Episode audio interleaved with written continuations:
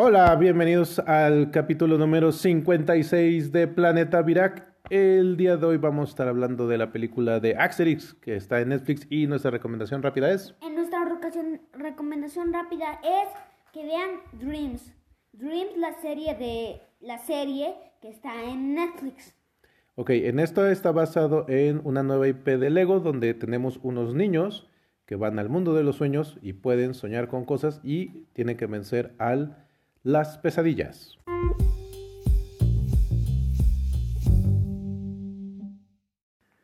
Hola, les vamos a hablar de Asterix y Obelix, El Reino Medio, que es una película que ustedes pueden encontrar en Netflix. Está basado en el cómic francés que fue creado por René Goscinny y Albert Uderzo, del cual tenemos muchos, muchos, muchos cómics. Hay más de 10 adaptaciones animadas y esta es la sexta versión con personajes o actores en vivo. En este caso, la película pasa en, en China, que es el Reino Medio, y esta historia no está basada en ninguno de los cómics que han aparecido a la fecha. Esta es una historia nueva y vemos a Asterix y Obelix ayudando a una princesa a salvar su reino de un villano que quiere unificar toda China y que está participando o pide ayuda de los romanos para tal efecto. ¿Qué te pareció a ti la película, tú que has leído el cómic de Asterix? Me gustó mucho y como es una aventura nueva, no es como, ay, es, es la película de un libro, no, es, es como una aventura nueva y aparte hay chistes y pues está padre. Muy bien. ¿Qué te pareció cómo se adapta lo que vemos en un cómic como el uso de la poción mágica, el encontrarnos con los piratas? O sea, estos gags que hemos visto a través de la historia del cómic, ¿cómo lo has visto trasladado a pues, acción en vivo? Pues que no es ni animación ni es un cómic, sino pues son con actores de verdad. Pues sí, es como en algunas películas que hay algunos libros o juegos o cosas. Y en la película, tal vez no sea la primera película, pero sacan varias escenas de libros diferentes. ¿Y cómo ves, este, se parece a Asterix y Obelix a sus versiones del cómic? ¿Se ven parecidas? ¿No? ¿Sí? ¿Qué opinas? Pues sí, el que es más parecido es Asterix. Ok. Y de los demás personajes que vemos en la primera parte de la película, que es todo lo que está en la Villa Romana, el jefe, Daddy Piedrix, el bardo, la interacción entre el vendedor de pescados, Yellow Submarine, con Eusomatics, Idefix, ¿qué te pareció todo eso? Pues el que sí les quedó igualito es el, el viejito de Playa Azul. Era de Piedrix. Era de Piedrix. Muy bien. Entonces, sí, aquí lo que hacen es un esfuerzo precisamente. Ah, y también el que se parece mucho es. Eh, habrá... A Caracuris. Carabala, car, cara, Carabela no se parece tanto. Muy bien. Entonces, sí, aquí en la primera parte de la película que se desarrolla en la aldea romana que sigue resistiendo ante el invasor, los personajes tratan de asemejarse muchísimo y sobre todo en sus interacciones, pero aquí, en el principio de la película, lo que vemos es que Asterix está preocupado si está comiendo de manera sana. Los jabalíes, y comentando jabalí es sano, y también se pone en entredicho que tan sana es la poción mágica, algo que pues realmente no vemos mucho que suceda en el cómic, y a través de la historia también vamos a ver, a diferencia de lo que hemos visto en su versión gráfica, que parece que la poción mágica, pues cada vez que haces un lote tiene como, ah, tiene el mismo efecto, pero puede tener como diferentes ingredientes a la hora de hacerla. Entonces tiene como reacciones diferentes con los personajes cuando lo está tomando. Si es la primera vez que vas a ver Asterix, creo que hacen un buen trabajo para presentarte los personajes, sobre todo en este caso la interacción entre Asterix y Obelix, que considero que es el corazón de la historia, para que si tú nunca has visto esto, rápidamente entiendas la dinámica que tienen estos personajes. ¿Qué te pareció todo el tema de Roma con Cleopatra y Julio César?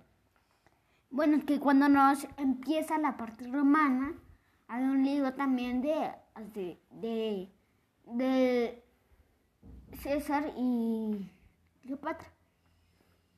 Y pues, como que en la película, en, lo- en algunos momentos, como mm, Se parecen, ¿no? Sí.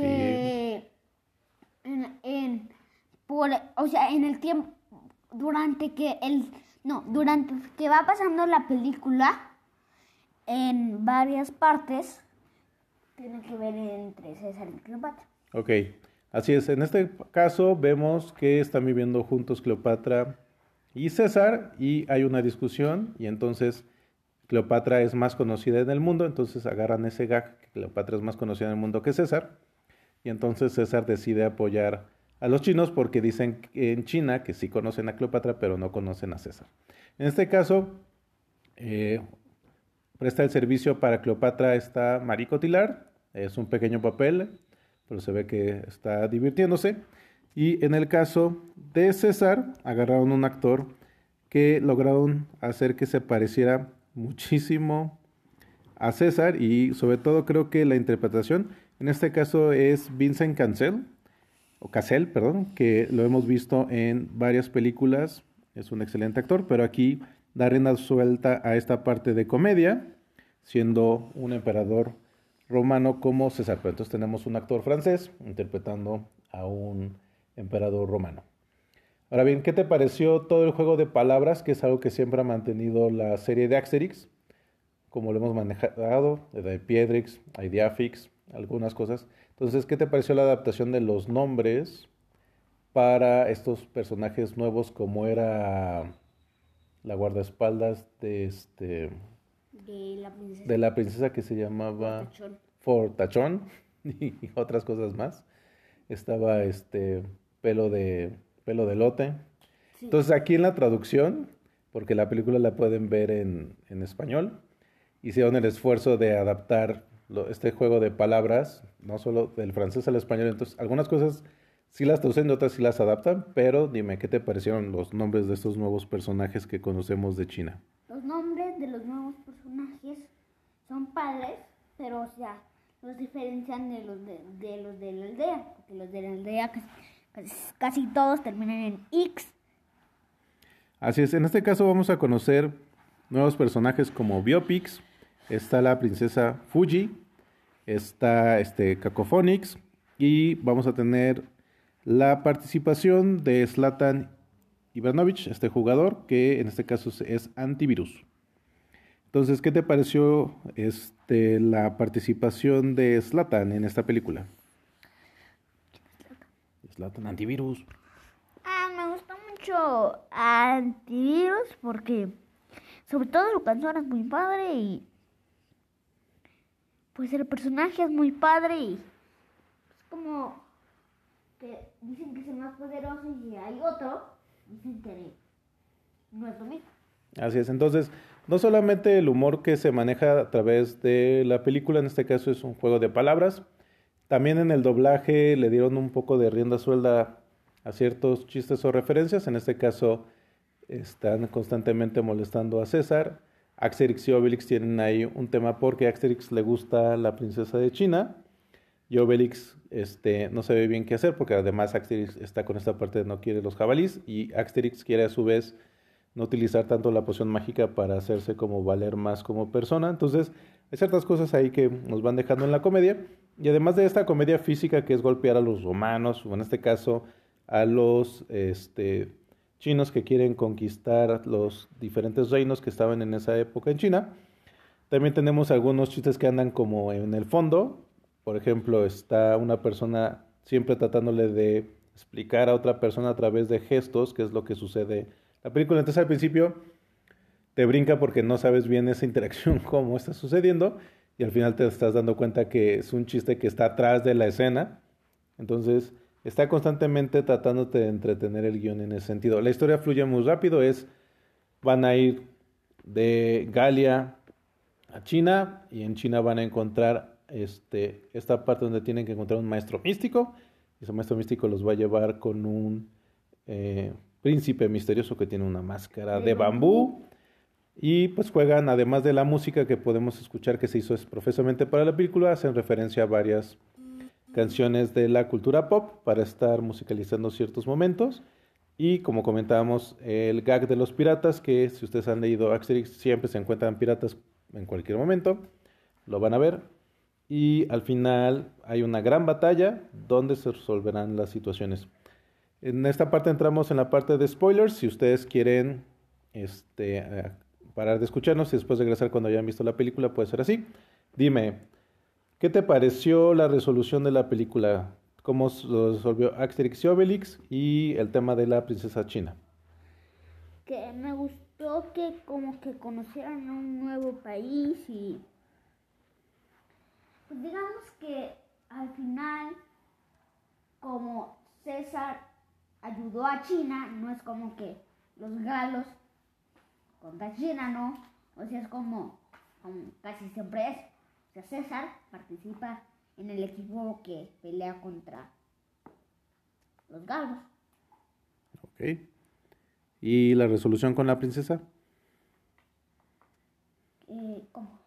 Sí, o sea, ¿qué, ¿qué, te pareció el final? O sea, que la princesa se quedara con el príncipe de la máscara de bambú y Obelix en vez de buscar al que siempre hemos visto que es como ese amor que siente por este Fabala ahora se fuera con la guardaespaldas de China o sintiera ya esa parte como de, ah, esta mujer sí me hace caso. Oh, eso es como sí, porque es como, como, o sea, al principio, como que cambió de idea o no, no le gustó. Ok. La película dura este, aproximadamente 111 minutos. Y para nosotros es una recomendación para echar relajo con la familia porque se da, nos damos cuenta que todos en esta película se la pasaron echando relajo. Entonces, ¿a partir de qué edad recomiendas que uno pueda ver esta película? ¿Cinco años? Eh, puede ser. ¿Tú? O de cuatro, de tres. No, de tres ya están muy chiquitos, ¿no? Pues no sé. ¿Tú la recomiendas desde los tres años? De los de cinco. De los tres. yo de los cinco. ¿Tú de los cinco? Perfecto, ¿tú?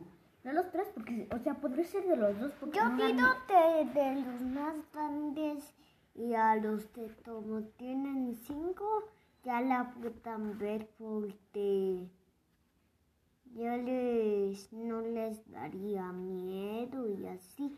Pero a los de tres años y un año y dos, pues sí les puede dar miedo, pero a, a las demás edades yo creo que no les da miedo. Okay. ¿La pueden ver? Bueno, entonces yo, yo diría que dos, porque no da... No hay escenas como un pero yo digo que como tres, cuatro, porque es como, si, si no es, o sea, si lo ve un bebé, como, o sea, no es como que tal vez le dé miedo si le tiene miedo, pero es como que, pues, un bebé, entonces a lo mejor no le pone atención y... Ok. Yo como papá la recomiendo a partir de los 5 años. El humor es humor de pastelazo, no hay violencia extrema, no hay tampoco mucho tema dramático, ni tampoco hay mucho tema romántico. Es romántico normal, así como de, ah, me gusta un personaje, este, y ya, pero no llegamos a cosas muy románticas y solamente si hago el comentario que, este, como comentaba, que hacen puro relajo en la película, si en el doblaje aprovechan para hacer algunos chistes que podrían considerarse de doble sentido, pero como se dan cuenta ustedes, este, a niños de edades en las que estamos recomendando, les parece una buena opción. El tema del doble sentido no es mucho, es poco realmente y hace, no creo que afecte cómo está presentada la película. Eso es lo que tenemos para este capítulo de Planeta Virac. Les agradecemos mucho su atención. Nos vemos en el siguiente capítulo de el 57 de Planeta Virac.